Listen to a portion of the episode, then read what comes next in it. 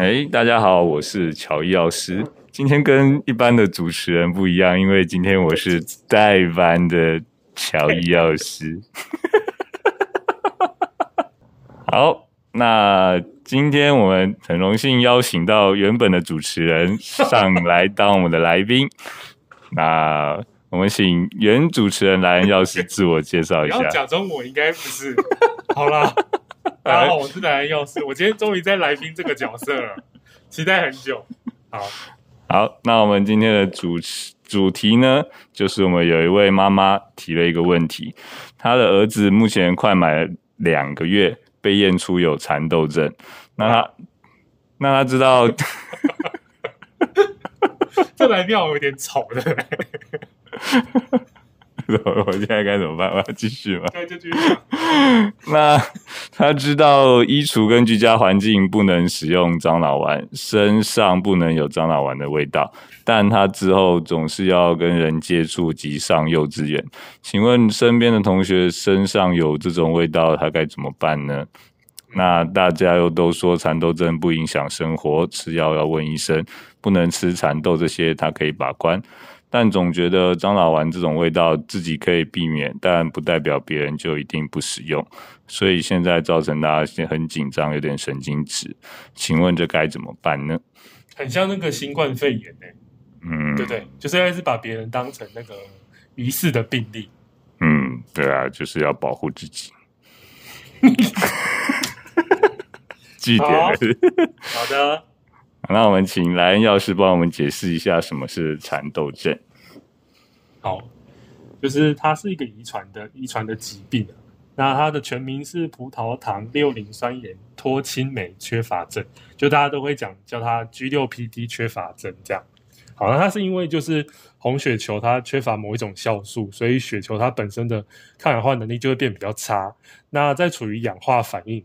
这个氧化反应意思就是说，哎，如果他接触到一些化学物质啊，或是吃到一些不适合的药物，或是身体有感染的状况的时候，红血球它就会破掉，就会崩解。好，那它除了就会造成你原本红血球会携带氧气，现在没办法携带氧气了，所以就会变成有贫血，或是它的那个血色素就会从红血球四处吃来吃来。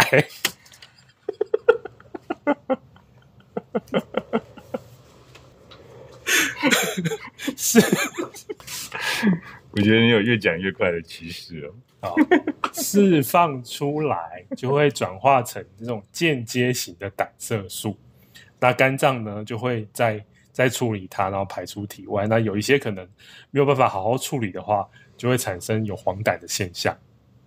这样蚕豆症大概是这样。主持人你不接话吗？主持人你可以讲话了吗？我知道你第一次当主持人比较紧张。啊，那蚕豆症的小朋友是比较容易发生黄疸吗？对对，好，因为临床上现在新生应该说新生儿嘛，因为我看题目他是提问是他还不到连一岁都不到，才两个月。嗯，好，好，那如果他有这个症状的话，可能会有这个新生儿黄疸。那它要分两种，第一种就是生理性的，那一个一两个礼拜就会自己好了。就会退掉，就是那个 baby 看起来不会黄黄的。那另外一种就是不正常的病理，病理的黄疸。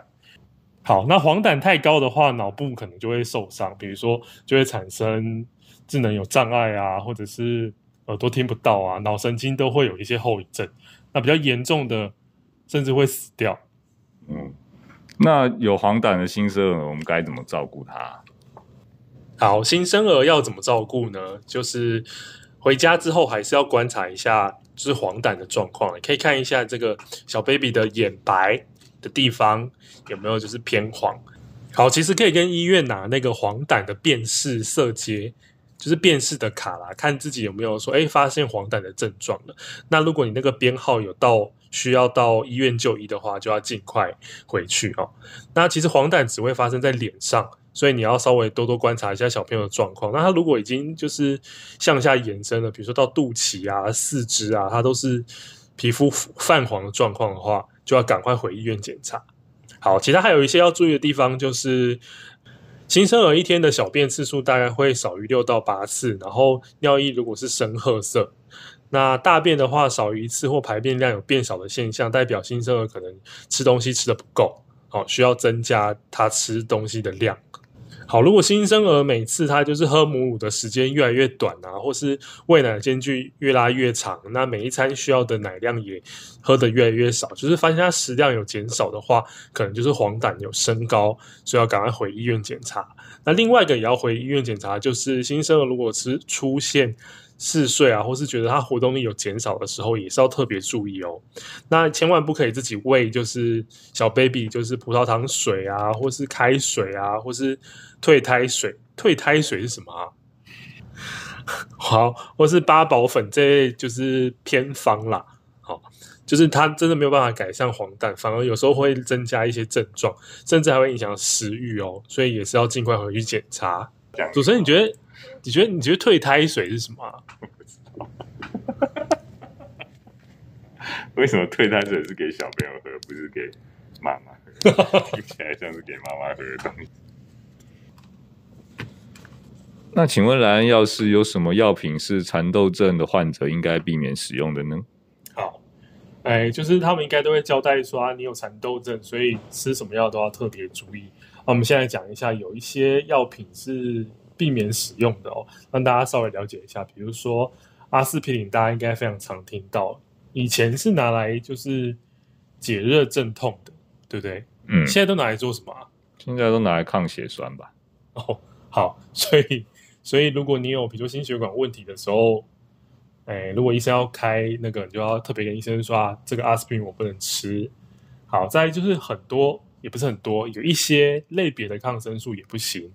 比如说，哎，Quinolone 类的，好，你不知道 Quinolone 是什么没关系，就是你到时候领药的时候，或是医生开药给你的时候，跟他确认一下是哪一类的抗生素。啊如果他说他要开抗生素给你，很多人去诊所是不是有开抗开开开开 开开开抗生素，对不对？是啊，因为就是有感染了去看医生啊，尤其是这种泌尿道感染又更容易开了。好，继续就是，哎，抗疟药。哎，之前那个 COVID-19 是不是说那个抗疟疾药可以可以治疗？接话，啊，这个不是都被这不是都被打枪了？我要接什么？你就说被打枪啊，这也可以讲啊。你说那个川普御用药品吗？对，好，它现在好像效果就是没有确定，大家不要乱买来。好，这个抗疟疾的药品也是也是有，就是不能服用哦。好，再来就是，哎，这边有个资料，就是那个 NTG，NTG 呢也是被列为高风险，不可以服用的。这也是心脏科相关的用药，好，要特别注意。好，再来就是有一些，比如说，哎，主要是含。含磺胺类的药品啊，比如说有一些治疗风湿病的用药啊，降尿酸的用药啊，它里面都是有磺胺的成分。有一些止痛药是不是有磺胺的成分？嗯，僵尸 N C 的类。呃，那谢谢莱恩药师帮我们讲了这么多种药物。那最后再提醒大家，我们每一次拿药啊，记得跟药师跟医师再确认一下自己的药物。是不是适合？那尤其是痰多症的病人，再提醒一下，你多确认几次啊，保障自己的用药安全。对，大家可以把那个就有个贴纸，然后上面写说我是 G6PD 的患者，贴在健保卡上面。有人会这样做吗？就跟现在贴那个那个疫苗打疫苗一样。这样就是药师会看一下你的健保卡，就会发现说，哎，你就是是这个症状的病人，然后就会就会帮你注意，或是你有什么过敏的药品。大家如果也有过敏的药品，也可以做这一类的方式，就是你可能不知道它的学名是什么，或者是它哎是什么样，你自己也搞不清楚，就把中文药名抄在上面，然后贴在健保卡上，这样医生也会看得到，我们也会看得到，这样很容易就可以避免有危险。这样，嗯，多一份保障。我看过真的有人这样使用。你有发过那个吗？就是蚕豆症病人的，我讲什么？你有发药给蚕豆症病人过吗？嗯，有啊，像我们医院的药袋也有注明这些药物是蚕豆症病人诶禁忌使用。嗯。那有一次有位病人发现了，那他有来跟我们反映，那我们确认之后就是为他改其他种药品。那还有一次是一位止痛需求的病人，哦，那他是我们有选比较适合他的阿司他米诺芬的成分给他使用，这样子。好，那请问蓝药师有什么要帮我们补充的地方吗？好，最后就还是要提醒大家，就像刚刚今天特别的主持人说的，就是呢，你要吃什么药之前，一定要好好确定。啊，不要自己去外面买，就是乱买一些成药啊什么。要买的话，也是要问一下真正的药师，说，哎，这个我可不可以吃？好，那就像刚刚那个民众，他很就是很很棒的是，都会自己看药袋，药袋我们都会有注明，就是啊，这个药品可能哪一类病人不可以吃等等的。好，那生活上你还是要注意，就是不要碰到蚕豆。其实我没有吃过蚕豆，哎，我也没有。好。好，反正就吃蚕豆跟它的制品都不行。那还有一些是就是指指甲花的染料。好，还有比如说还有奈烷啊，刚刚提的啊，然后紫药水，现在应该很少人用紫药水了。好，那如果有发现就是一些就是症状的话，就是还是要赶快回来挂急诊等等的。那如果不小心真的误食，或者是不小心接触了，会怎么样，或是该怎么做？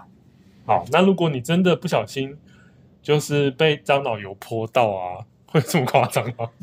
应该不会。好，就是碰到了之后，因为大概都会有一些中毒的症状出现啊，比如说你会可能会想吐啊，或者是拉肚子啊，或者是头有晕啊之类的，就是一些症状，可能是你不能够控制的症状的话。大家千万要注意，就是你不要趁这个时候想说啊，把它吐出来就没事了，好，或是你要假装喝一堆水，然后去把它稀释，这个都都没有效果。最快的方法就还是一定要赶快来医院急诊啊，这才是解决的办法。有就是医疗机构来帮你出，来帮你解决问题啊。最后我要补充一件事情，就是，哎，我们现在开始有推出这个，在药袋上有一些 QR code 给大家扫，那上面有一些就是我们做的那个指导单张，就是你可以扫手机扫 QR code 可以看到线上看到这个数位版的指导单张，然后我们现在还有推出，就是有专业药师帮你讲解。就是念念那些指导单张内容，或是另外我们要说明的内容，都直接扫描那个 QR code 就可以播来听了。在药袋上，如果大家拿到药袋，不管是看哪一科，然后上面都会有，你可以扫来听看看。这样，这是我们的新服务。哦，那么厉害？对啊，对，还蛮就是我们花蛮多心力在做这件事的。哦，因为我们不是像可能是不是播那种，比如说 Google 小姐啊，对不对？对不对？所以每一个是药师都亲自现身的吗？没错，全部都是真人录音，不是那种机器的声音。哦，好，好，好，这是我要补充的。好，谢谢，谢谢莱恩药师。那今天很谢谢大家的收听啊，希望有解决到大家的疑惑。嗯。那我们也持续在接收大家的新的问题。那有。什么问题想问我们，都可以参考你的联络资讯，那发信来给我们。那今天就很谢谢大家的收听，也很谢谢莱恩老师，谢谢大家，好，大家拜拜。